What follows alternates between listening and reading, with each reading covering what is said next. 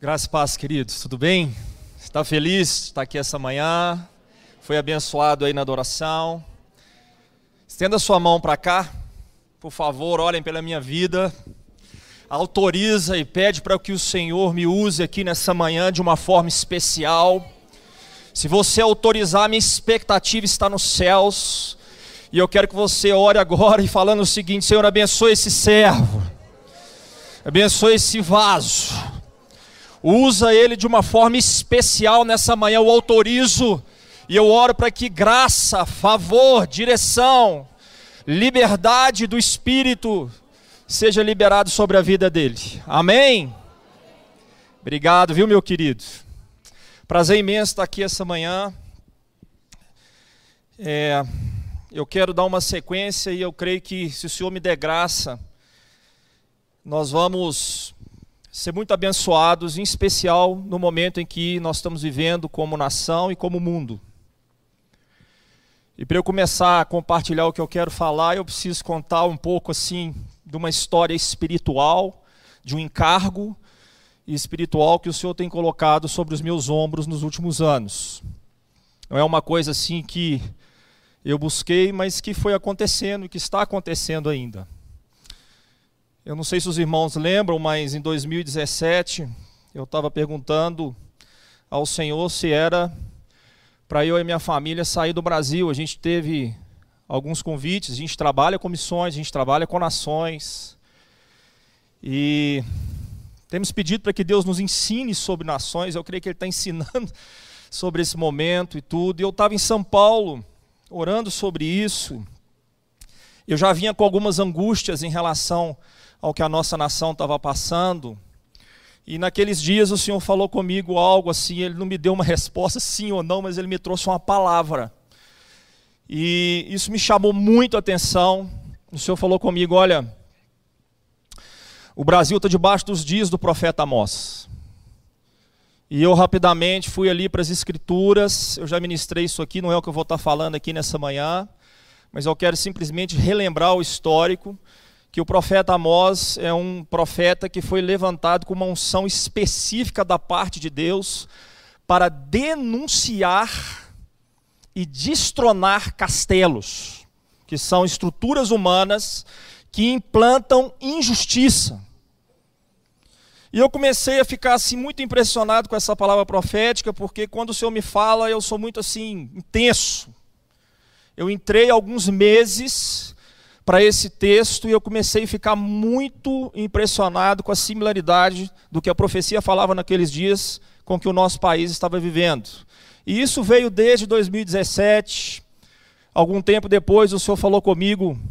Você está olhando a profecia como um todo, mas eu quero que você olhe o final dela. E o Espírito me chamou a atenção para a restauração do tabernáculo caído de Davi que tabernáculo foi esse? Foi quando Davi, ao assumir o reino, ele resolveu trazer a arca. E ele colocou o seu trono de um lado e a arca do outro. Isso é uma figura do sacerdócio real. A arca está ligada a sacerdócio. E trono está ligado à realeza. E Davi, embora tivesse no tempo da lei, ele operou na dispensação da graça profeticamente e a igreja está não debaixo da ordem levítica, mas ela está exatamente debaixo dessa ordem, sacerdócio real. Mas às vezes a igreja não entende muito bem isso. E eu acho que a gente precisa aprofundar mais. A comunidade tem trazido palavras nesse sentido, tem a ver com esse tempo que a gente está vivendo. Mas não parou por aí, não.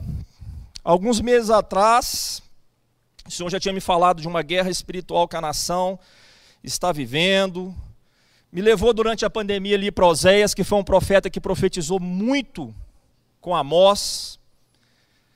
Amós falou para reis, principalmente, Oséias falou para os sacerdotes. E a profecia de Oséias joga a responsabilidade do reino do norte, especialmente sobre os sacerdotes daquela época, porque eles deixaram a presença do Senhor. É lá naquele texto que você tem uma frase muito linda que tem a ver com os nossos dias também. O meu povo está sendo destruído porque ele falta conhecimento. Quando você vai estudar conhecimento, é ligado a relacionamento. Quando se perde o relacionamento, se perde o conhecimento. Primeiro você contempla Deus, depois Deus te instrui. Primeiro você adora e tem intimidade, depois ele te revela. E ele revela para aqueles que têm o temor no coração. E recentemente, vindo aqui nas reuniões de quarta-feira, e caminhando aqui, pagando um preço, e tem uma turma aqui, graças a Deus, que tem pagado um preço, tem entendido. O Espírito me deu mais um pedaço. Às vezes é assim, ele vai te dando algumas coisas, você vai orando, ele vai colocando situações, circunstâncias, ele vai te ensinando, ele vai colocando pessoas do seu lado. Às vezes ele te traz um livro e ele vai edificando a sua vida. E o Senhor falou comigo assim: você precisa começar a liberar palavras, pílulas baseadas em Abacuque. E é interessante, é o mesmo ambiente. Qual que era o principal ambiente de Amós e Abacuque? Ambos estavam diante de um tempo aonde o injusto estava prevalecendo sobre o justo, aonde a injustiça sistêmica estava sendo implantada na nação. E talvez essa seja uma das grandes feridas que nós temos no nosso país. O professor Abacuque entrou em crise, uma crise tremenda, mas ele era um intercessor, e entra na presença do Senhor, e ele teve uma resposta que ele nem imaginava. O reino do norte já tinha sido destruído pela Síria, e Deus começa a revelar para ele que viria agora a Babilônia. E ele tinha que entender da forma de Deus espiritualmente o que estava acontecendo. Deus me levou para o Rio de Janeiro, fui parar a convite de um pastor muito amado, eu amo muito ele, pastor Ricardo Robortella. Ele vem para cá agora e sempre que Deus está me confirmando uma palavra, ele me leva no Rio de Janeiro, porque eu creio que ali é o centro espiritual do país. E ele me confirmou essa palavra numa igreja ali na Barra da Tijuca. Eu liberei. Era uma igreja que a, era uma palavra que a igreja estava relacionada, uma pastora chegou e falou: Você acabou de falar a palavra que essa igreja está debaixo dela. E eu entendi que Deus estava me confirmando a palavra de Abacuque para esses dias. Mas não parou por aí. Três pastores diferentes me ligaram e falaram: Olha, você precisa vir para Brasília. Está tendo uma conferência aqui em Brasília. Eu falei, mas que conferência é essa? Começaram a me explicar. Você precisa vir. Eu falei, gente, três diferentes, iam conversar com outro, eu acho que eu preciso ir. E aconteceu algo muito tremendo, não conhecia ninguém, ninguém me conhecia. Mas teve uma circunstância, eu acabei parando para conversar com uma das profetas mundiais, a Stanley Campbell. E ela queria ouvir quais eram as palavras que nós tínhamos aí para o Brasil. A gente entrou ali numa mesa. Mas eu entendi que Deus usou isso para confirmar realmente que Ele está falando algo para a igreja nesses dias.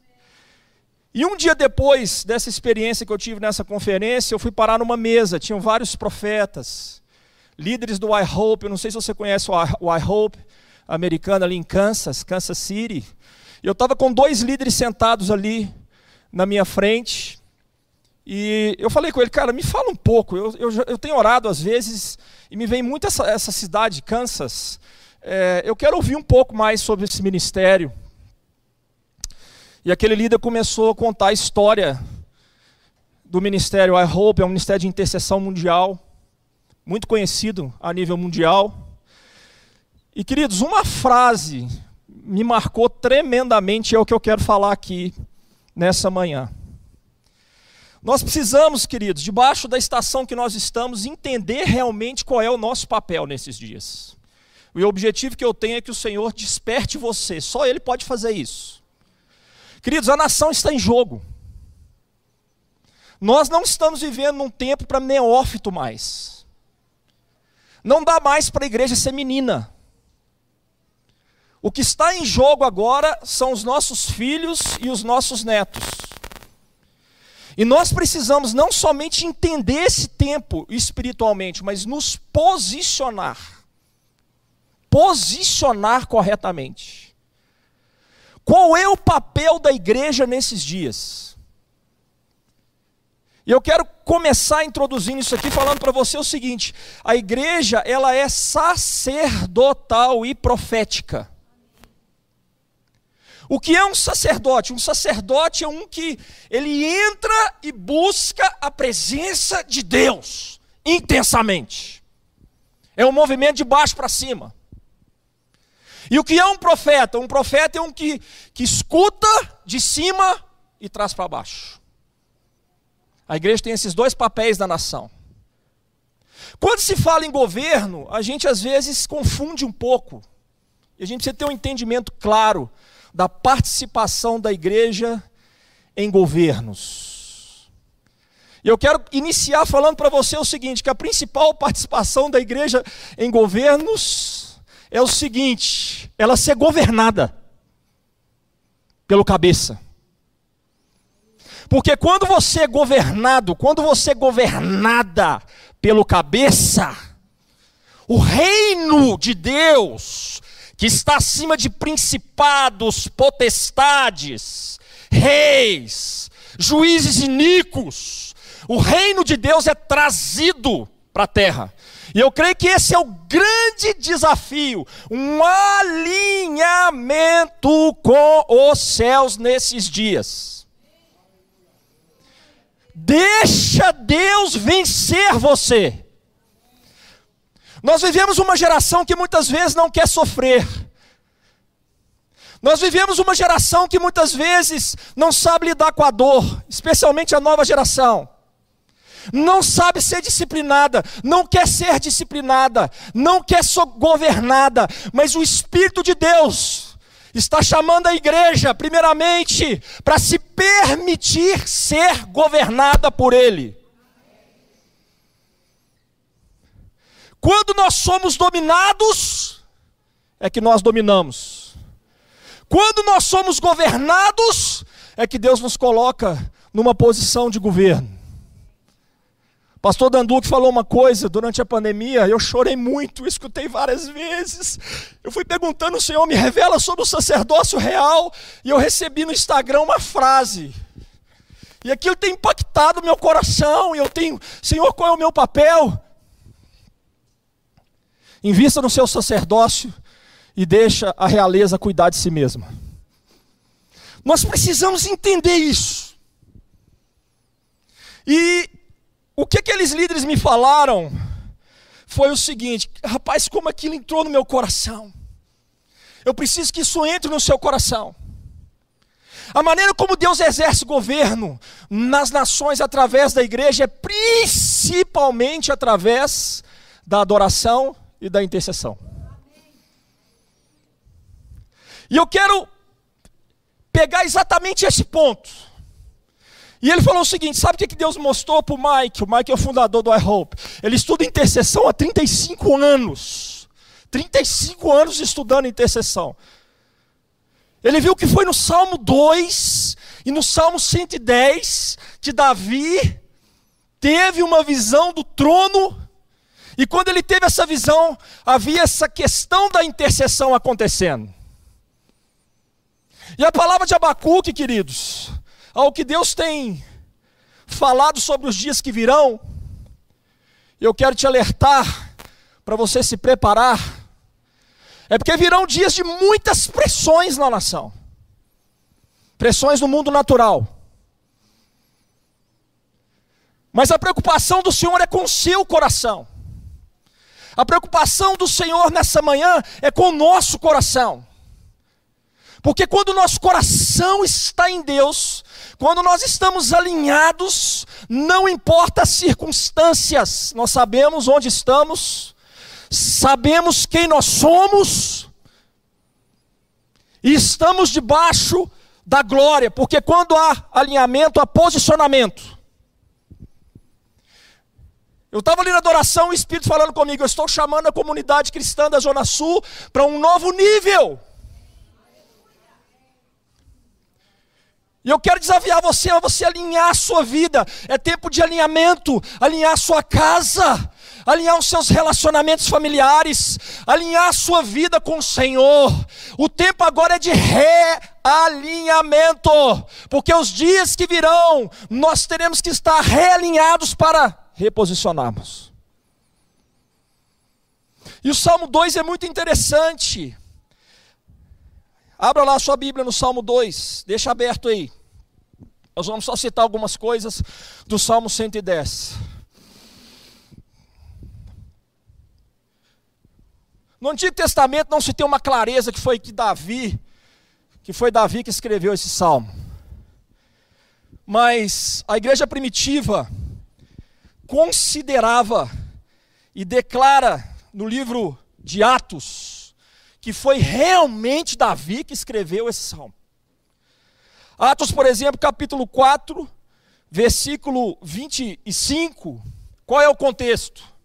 A igreja estava já participando de um tempo de perseguição naqueles dias. E quando Pedro e João saem da prisão, eles são exortados a não pregar o evangelho. E a resposta começa com o Salmo 2.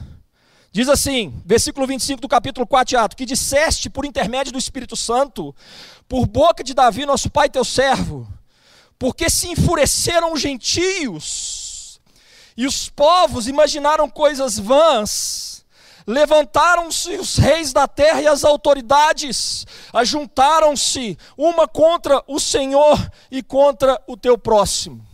E é assim que começa o Salmo 2. Ele começa falando da terra.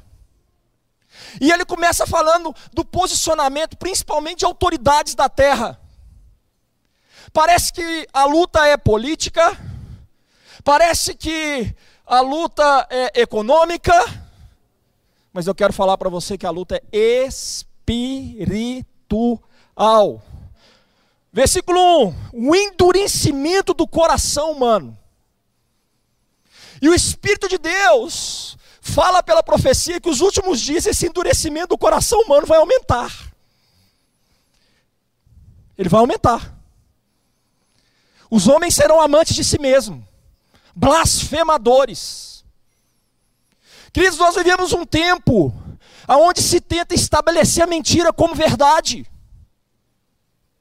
Nós vivemos um tempo onde os princípios mais elementares da humanidade estão sendo quebrados, valores estão sendo invertidos.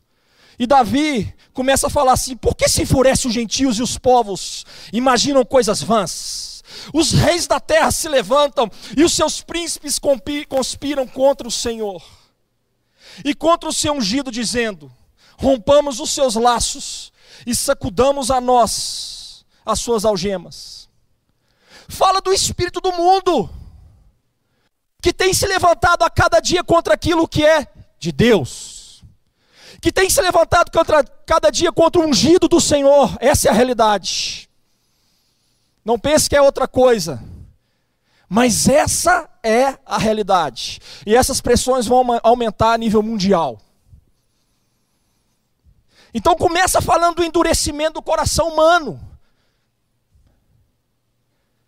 Lá fora é isso que nós vamos ver. Mas a palavra que eu tenho é aqui para dentro. A preocupação do Senhor é com a noiva. E depois desse tempo de endurecimento, Davi continua e ele fala algo muito interessante. Não sabemos exatamente quando é que ele escreveu, mas alguns estudiosos eles acreditam que ele escreveu isso aqui do momento em que ele tinha acabado de assumir o reino. Davi, a primeira coisa que ele fez foi tomar Jerusalém. Em Jerusalém nós temos um monte chamado Monte Sião. Primeira coisa que ele fez. Quando ele tomou o reino, os inimigos vieram contra ele. Ele vence principalmente os filisteus. Fala de uma estação de quando você conquista algo e o inimigo vem contra você. Eu creio particularmente que faz sentido que esse salmo foi escrito exatamente nesse aspecto. Versículo 4 fala que Deus demite esses reis no mundo espiritual. Deus demite eles. E agora Davi está na terra como rei, como governante na terra, mas olhando para os céus. Queridos, deixa eu falar para você uma coisa: você está na terra, igreja, mas a sua visão precisa estar nos céus. É tempo de nós realinharmos a nossa visão para os dias que virão. Os inimigos estavam vindo, mas Davi estava observando o trono. Igreja do Senhor Jesus Cristo. É tempo de nós observarmos o trono. É tempo de nós entendermos que, embora muitos homens em posição de autoridade não temem esse Deus, esse Deus vai rir deles, espiritualmente ele já está rindo deles. Versículo 2: Ri-se aquele que habita nos céus, o Senhor zomba deles. Salmo 110, que é o segundo salmo que Davi está vendo no trono, ele começa da seguinte forma: Disse o Senhor ao meu Senhor. Olha a intercessão. Assenta-te à minha direita, até que eu ponha os teus inimigos debaixo dos seus pés. Quando nós sujeitamos ao governo do Espírito, é essa realidade que a gente carrega. E você precisa carregar essa realidade. Quando você é sujeito ao Senhor, os seus olhos são alinhados. Primeira resposta que Deus deu a Abacuque, capítulo 1, versículo 5, diante da injustiça. Senhor, eu estou orando, a injustiça está aumentando. Senhor, eu estou em crise. Senhor, você não vai fazer nada. A Síria já tomou o reino do norte. O Senhor fala assim: contemple entre as nações. É tempo de nós realinharmos a nossa visão. E o que, que significa realinhar a sua visão? Você tem que ir para a fonte certa. Toma cuidado onde está a sua fonte. Muitas pessoas, inclusive cristãos, têm andado ansiosos, preocupados, angustiados. Queridos, existe um tempo de angústia, especialmente espiritualmente nesses dias para aqueles que carregam encargo sobre os seus ombros, sobre a nação. Sim! Existe! Mas a sua fonte de notícia tem que ser os céus. O seu olhar tem que estar nos céus. Quem está entendendo o que eu estou falando? Olha o versículo 3, a consequência de quem se levanta contra Deus. Os filhos de Belial.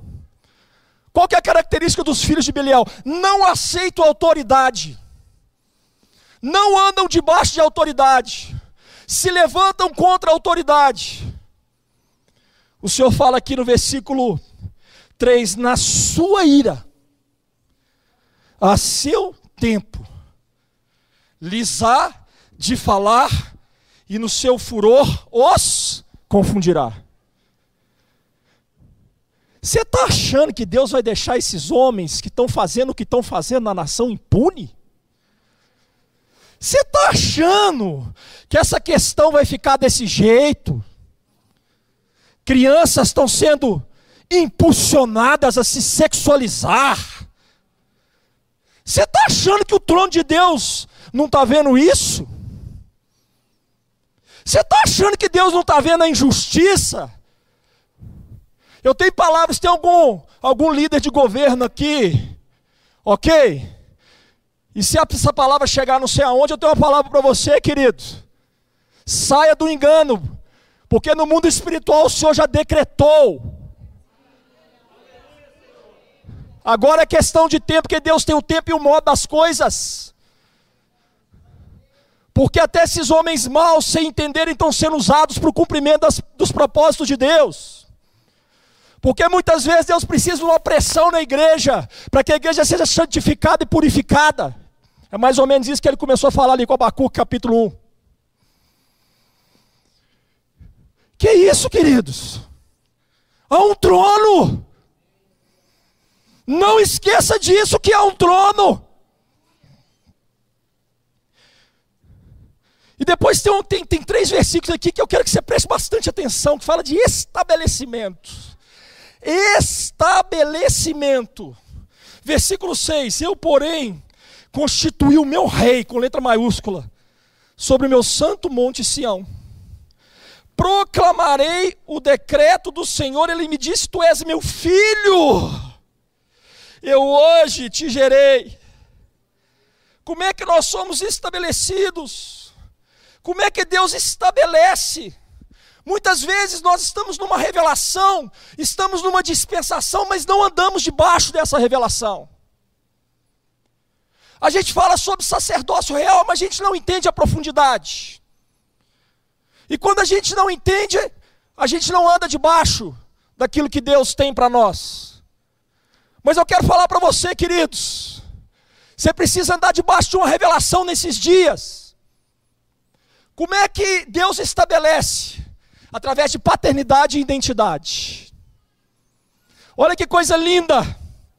Eu, porém, constituí o meu rei sobre o meu santo monte Sião, identidade proclamarei o decreto do Senhor. Ele me diz: Tu és o meu filho, eu hoje te gerei. E sabe o que, é que me deixa impressionado? Porque essa passagem é citada em Hebreus, essa igreja tem falado sobre Hebreus. Hebreus capítulo 5. Do versículo 1 ao 4, ele está falando do sacerdócio levítico. Mas a partir do versículo 5, ele traz a revelação do sacerdócio real de Jesus Cristo. E ele usa essa passagem. Olha o que, que diz aqui o texto. Assim também Cristo, versículo 5 do capítulo 5 de Hebreus, a si mesmo não se glorificou para se tornar sumo sacerdote, mas o glorificou aquele que lhe disse: Tu és o meu filho, eu hoje te gerei. Estabelecimento de autoridade começa com revelação de paternidade. Você precisa saber quem você é, meu irmão, no mundo espiritual. Romanos 8,15 fala desse poder do Espírito de Deus. 14, aqueles que são filhos são guiados. 15, não vos dei um espírito de medo para viver desatemorizados, mas vos dei um espírito de adoção. Olha o poder de Deus pelo qual nós clamamos Abba. O problema é que muitas vezes nós somos como aqueles dois filhos de Lucas capítulo 15. Todo mundo conhece o filho pródigo. Ele pecou, ele errou, ele saiu da casa do pai, ele dissipou os bens, mas o dia que ele se arrepende, ele retorna, o Senhor troca suas vestes. Vestes fala de identidade. Depois o Senhor coloca um anel no seu dedo, fala de restauração da autoridade. E depois o Senhor calça ele. Porque o testemunho do evangelho ele é dado sobre identidade e autoridade. Quanto mais você saber quem você é em Deus, mais autoridade você vai ter. Muitas vezes nós somos como aquele outro filho, nós estamos dentro da casa do pai, a gente não saiu da casa do pai. Se você pesquisar o original daquele segundo filho, tem a ver com ancião. Ou seja, ele já estava na casa do pai há bastante tempo. Mas ele não era filho no coração dele. Para o pai ele era filho, mas ele não se considerava filho. Não me destes nem um cabrito, mas tudo que eu tenho é, é teu. E na estação que nós estamos entrando, nós não podemos ter um coração de órfão nesses dias.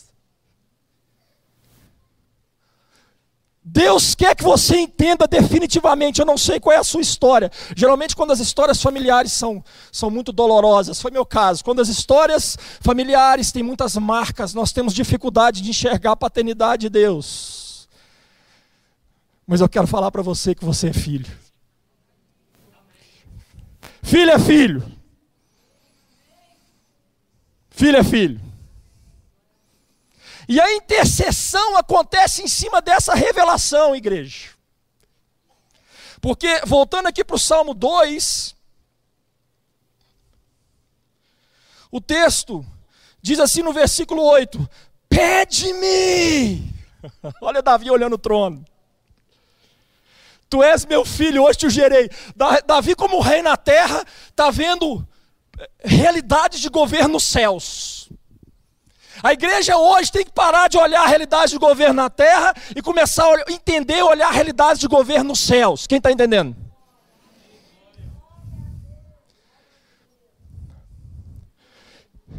Tu és meu filho, hoje te gerei. Aí Deus fala para o filho: pede-me.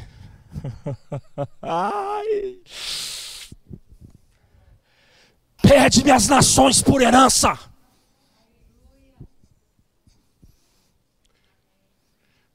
A igreja estabelece o governo pela intercessão debaixo da revelação da paternidade. Escute. Quando eu estava em Brasília, uma parte da revelação eu tinha, a outra parte me veio na hora. Nós estávamos numa mesa. E o que o Senhor me falou na hora foi o seguinte: muitas vezes nós sabemos ser sacerdotais, porque o brasileiro ele tem compaixão, cara. Nós somos um povo especial, nós sabemos ser sacerdotais. O que é ser sacerdotal? Você se compadece do outro. Sim! Por isso nós somos dos maiores potenciais missionários que Deus quer lançar nas nações. Sim! Mas nós temos dificuldade de ser reais. Por isso a gente importa muita coisa. Mas Deus nesses dias quer restaurar a sua identidade. Deus quer restaurar a revelação da sua paternidade. E é paternidade e filiação. Porque se fala muito sobre pais espirituais, mas muitas vezes os filhos espirituais não querem se submeter. Muitas vezes nós vemos uma geração que não sabe honrar, não quer honrar. Desculpa, querido, você não vai fluir em Deus. Então aqui começa a intercessão: pede-me e te darei as nações por herança e as extremidades da terra por tua possessão. Aí Davi vê uma revelação lá do milênio. Nós estamos caminhando para isso. Versículo 9: Com vara de ferro as regerás e as despedaçarás como um vaso de oleiro. Não esqueça que os, os, o Senhor está colocando seus inimigos debaixo dos seus pés a cada dia. A cada dia a iniquidade está aumentando, mas a cada dia o Senhor está colocando os teus inimigos debaixo dos seus pés.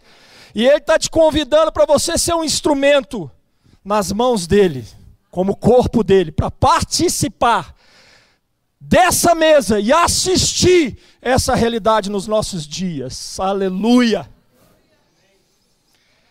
E ele continua aqui, dando agora um conselho para os reis da terra. Eu quero dar esse conselho para os reis da terra aqueles que são reis de verdade e aqueles que se acham reis. Agora, pois, ó reis, sede prudentes, deixai-vos advertir, juízes. Eu libero essa palavra agora para toda a estrutura jurídica do Brasil. Juízes, deixai-vos advertir.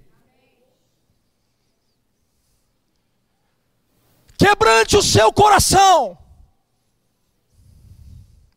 Servi ao Senhor com temor, e alegrai-vos nele com tremor. Beijai o filho.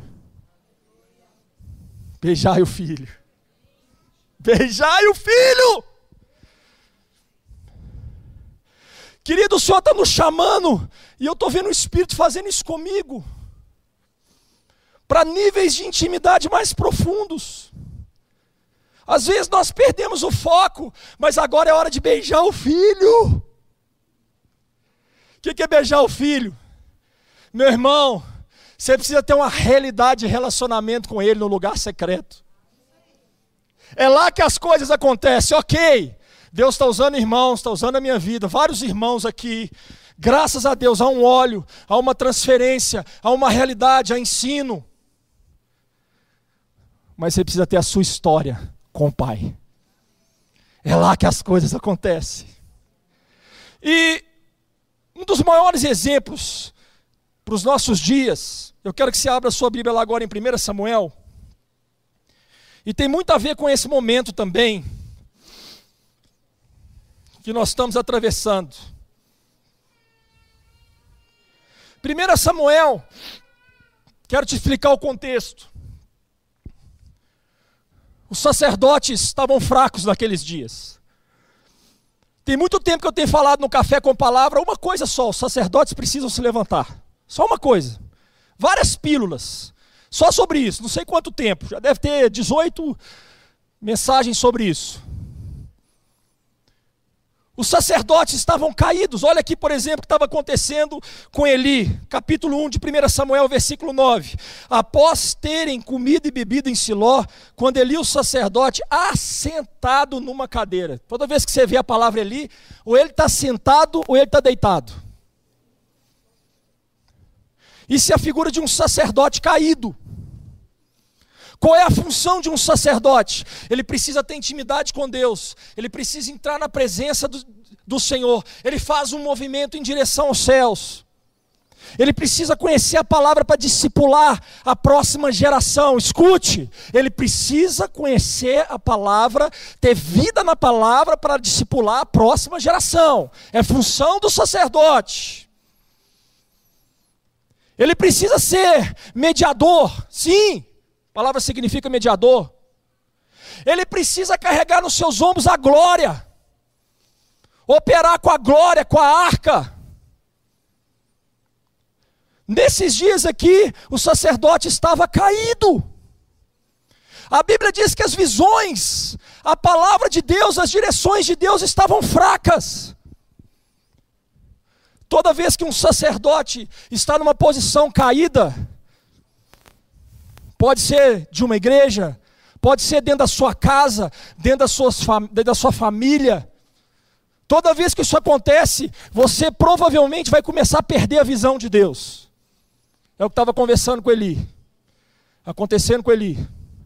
Os seus olhos começaram a se escurecer, isso é uma figura espiritual. Visão, olhos. E toda vez que um sacerdote se levanta na história da igreja, busca Deus intensamente, tem uma realidade de vida na palavra, Deus começa a liberar direções proféticas. Isso é para toda a igreja. Porque todos os filhos de Deus são guiados pelo Senhor. Isso é para você. Mais ainda agora, eu não sei se você está entendendo o tempo profético, mas há um ataque contra a nova geração. Quando nós não ocupamos lugares que nós precisamos ocupar, certamente as trevas ocupará. Mas em nome de Jesus, Deus está levantando uma igreja poderosa nesses dias. Eu estou vendo Deus alinhando o sacerdócio dentro das casas. O ano passado todo o Senhor trouxe palavras nessa direção. Vou só fazer um adendo aqui. Qual é a chave de alinhamento dos maridos? Qual é? Só para a gente trazer aqui um, um contexto. Amai vossas esposas como Cristo amou a igreja. Só isso. Esse verbo amar aqui é o ágapo, o ágape. É dar a sua vida constantemente, sem esperar nada em troca. Lá em Efésios capítulo 5, não é o tema que eu estou falando, mas sentido do Espírito falar isso aqui. Efésios capítulo 5, interessante, o alinhamento começa pelo marido e pela esposa, não começa por filhos. Se a sua casa tiver alinhada com os céus, é impossível a nova geração não ser abençoada. Por isso alinha sua casa. Aleluia. Alinha sua casa. Sua casa precisa estar alinhada. Mas voltando para cá, queridos, quando o sacerdócio cai, o nível de iniquidade aumenta. É o que está acontecendo aqui. O sacerdote está fraco e a iniquidade está aumentando. A maldade e os pecados estão aumentando. E quando isso acontece, a voz profética some. Quando o sacerdócio se levanta, há santificação geralmente. Quando ele cai, há aumento de iniquidade. Essa é a lei espiritual. E aqui o sacerdote estava caído e a palavra profética sumindo da nação. Mas aí entra uma, uma, uma mulher que é uma figura, há uma chave aqui, chamada Ana. Eucana e Ana. Eucana era dos filhos de Coate, Coatita. Aquele povo que vem de Levi, que tinha como principal função carregar as partes mais santas do tabernáculo sem saber o que estava carregando. São aquelas pessoas que às vezes não aparecem tanto, mas que têm uma função tremenda diante do Senhor, diante do mundo espiritual. E a Bíblia diz que Ana era estéreo. Queridos, toda vez que Deus quer fazer algo especial, geralmente Ele esconde. Tesouro é coisa escondida. Geralmente, se Deus vai te dar um tesouro, você vai ter que achar esse tesouro e vender tudo que você tem. Tudo. E eu quero falar para você: se você não quiser vender tudo que você tem, o que é vender tudo que você tem? Perder a sua vida para fazer a vontade de Deus, você vai perder esse tesouro. Em outras palavras, é um tempo de Deus matar você.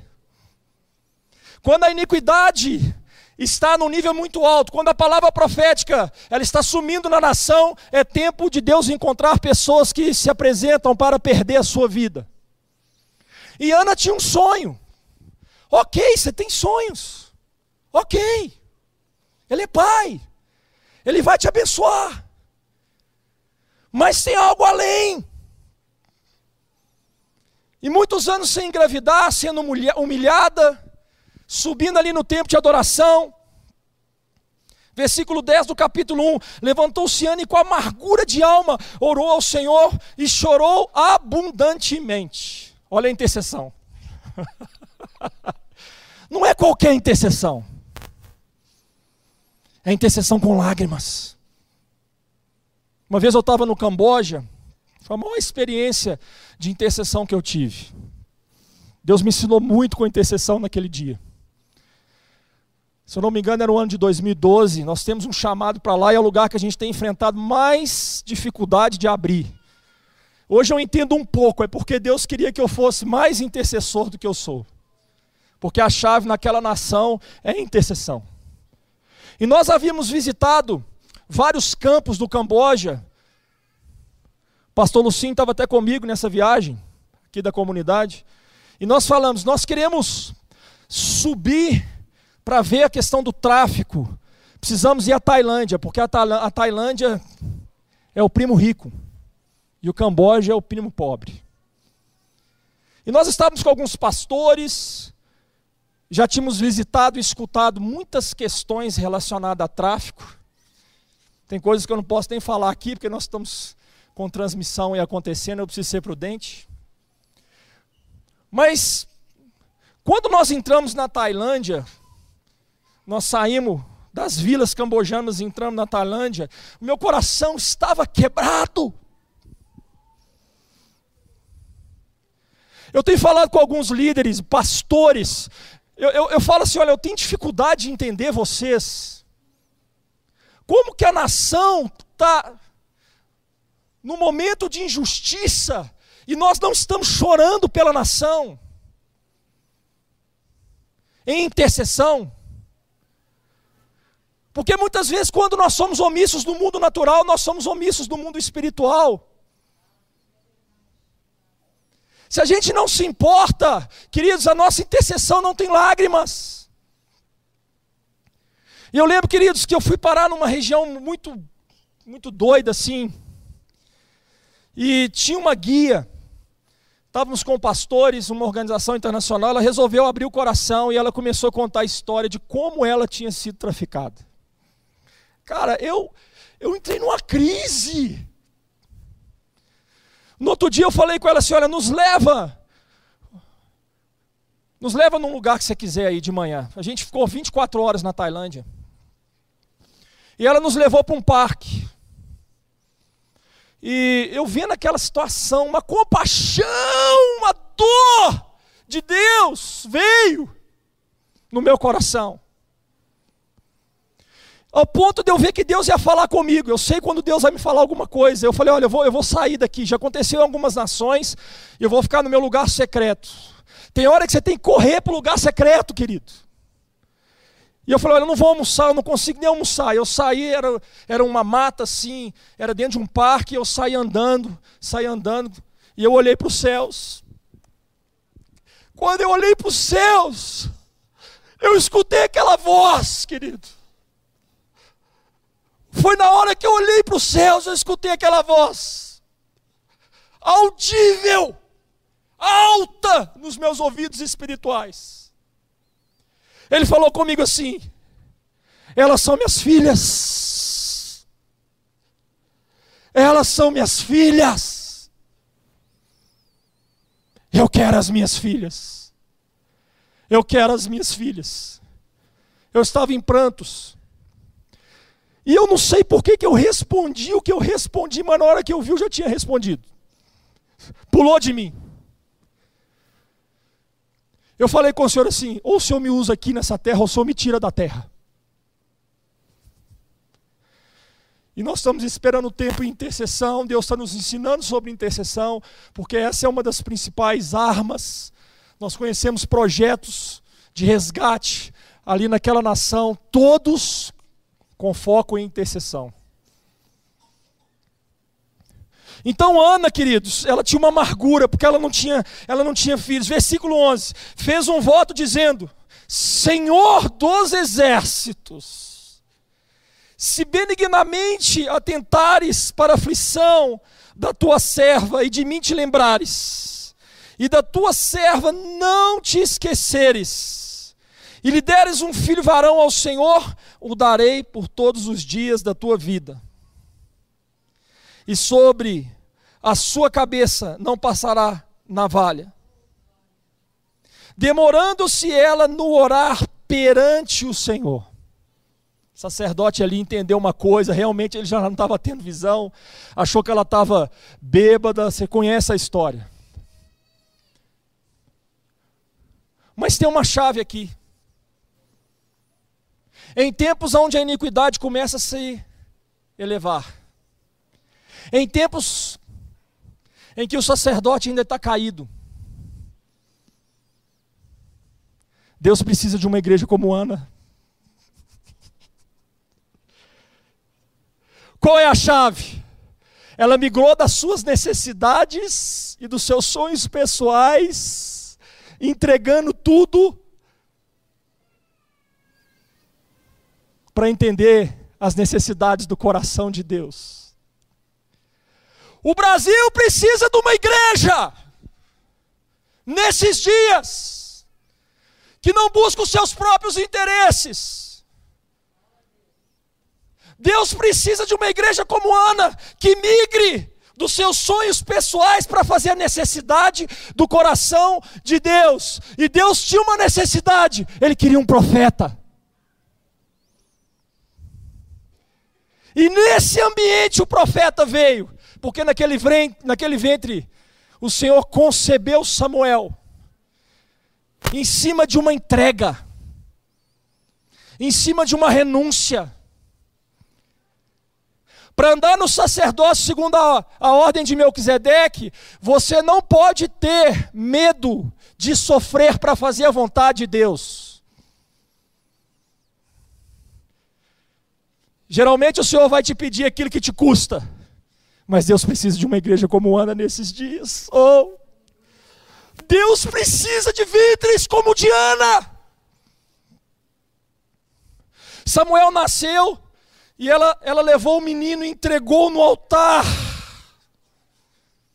E o menino cresceu junto do sacerdote Eli. A Bíblia diz que os filhos de Eli eram filhos de Belial.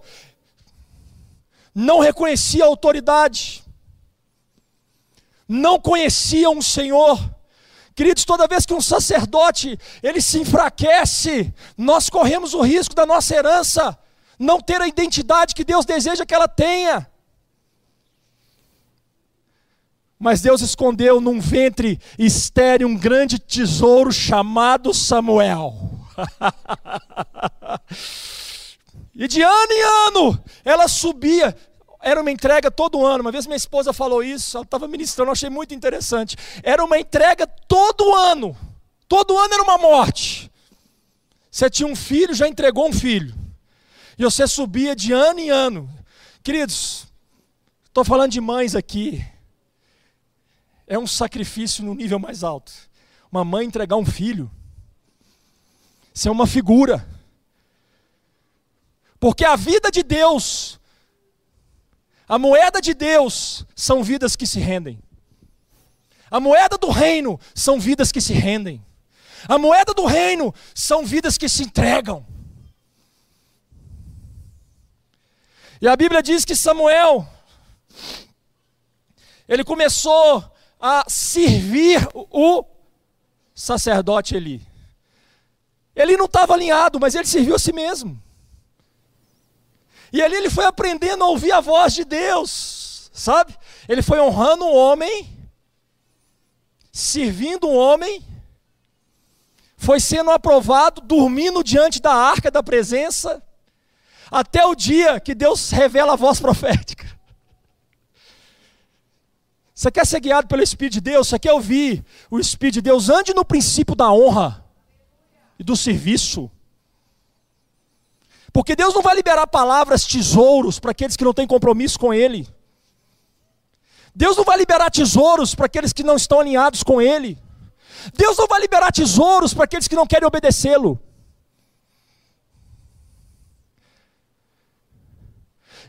E a Bíblia diz que o Senhor, certo dia, capítulo 3, já estou terminando. O Senhor, certo dia, começa a falar com Samuel. Embora os filhos de Eli estavam vivendo uma vida promíscua, promíscua, Samuel estava sendo gerado em santidade. É impossível você ouvir a voz de Deus se a sua vida está misturada com o mundo. Deus está chamando a igreja para restauração da santidade nesses dias. A voz profética veio até Samuel, por quê? Ele estava em santidade. A Bíblia diz que nos dias de Jesus Cristo, João Batista estava separado no deserto e a voz profética veio até ele. Queridos, é tempo de ouvir o Senhor. Para ouvir o Senhor, você vai ter que andar em honra. Você vai ter que andar em serviço. Você vai ter que aprender a perder a sua vida. Você vai ter que andar em santidade. Você vai ter que andar em prontidão de obediência. E a voz profética se manifestou. Uau! Quando o sacerdote cai, nós precisamos que a voz profética se levante. Essa é uma das minhas orações no Brasil. Porque quando, quando a voz profética se levanta, o povo tem direção. Mas a maneira pela qual Deus opera governo é através da intercessão com lágrimas. Fique de pé. Aleluia. Aleluia. Aleluia. Aleluia. Quero pedir o pastor Robert aqui, já vamos se posicionar ali com a bandeira do Brasil. Sabe, queridos, não é tempo de você perder o foco. É tempo de você realinhar a sua visão. Não é tempo de você ficar distraído. Está em jogo a próxima geração. E Deus conta com as suas intercessões. Deus está realinhando a igreja para um reposicionamento nesses dias. Estenda sua mão para cá. Aleluia. Senhor, nós queremos nesse momento colocar essa palavra diante do Senhor. O Senhor está buscando os verdadeiros intercessores nesses dias. O Senhor deseja uma igreja que, primeiramente, se submeta ao seu governo. Uma igreja que, primeiramente, aprenda, Senhor, a se sujeitar ao seu governo. Para ela exercer influência e unção de governo nesses dias. E nós queremos orar a Deus para a igreja brasileira. Nós oramos, ó Deus, pela igreja brasileira nesses dias, que ela seja santificada nós oramos, ó Deus, para que o Senhor encontre ventres de Ana e corações de Ana sobre essa igreja. Porque quando isso acontece, Deus, aleluia, quando isso acontece, a voz profética, o novo de Deus se manifesta para uma geração. E nós oramos abençoando a igreja brasileira, Levanta essa igreja, Senhor. Nós lembramos da intercessão ali de 2 Crônicas, capítulo 7. Se o meu povo se humilhar, orar e se arrepender dos seus maus caminhos, essa é a única solução para essa nação. É a única solução para essa nação e você faz parte dessa solução, entenda isso. Nós oramos aqui pela comunidade cristã da Zona Sul. Senhor, como o Senhor me mostrou ali durante a adoração, que essa igreja está sendo chamada a andar num nível de estatura espiritual mais alto nesses dias. Tira, meu Deus, do nosso meio a meninice.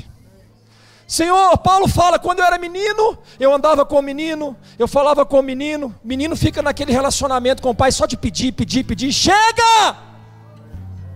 Chega! Tem algo além que está ligado ao coração de Deus. Oh, eu abençoo a nova geração dessa igreja. Oh. Eu abençoo a nova geração dessa igreja. Oh, uma nova geração forte. Forte, Senhor, nesses dias. Forte. Aleluia. Eu abençoo a sua vida agora, querido. Em nome do Pai, do Filho e do Espírito Santo de Deus.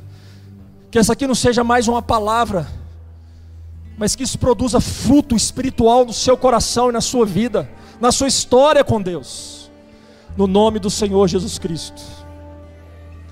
Precisamos andar olhando firmemente para o Autor e Consumador da nossa fé. Aplauda ao Senhor, a Ele toda a honra, toda a glória, todo louvor. Nós vamos estar aqui orando. Vou pedir para o pastor Robert liberar, se você entender que você precisa receber uma oração, eu estou queimando aqui. Você vai vir aqui, a gente vai estar orando, não sei o que Deus vai fazer, mas venha se você está percebendo que o Espírito de Deus está te atraindo.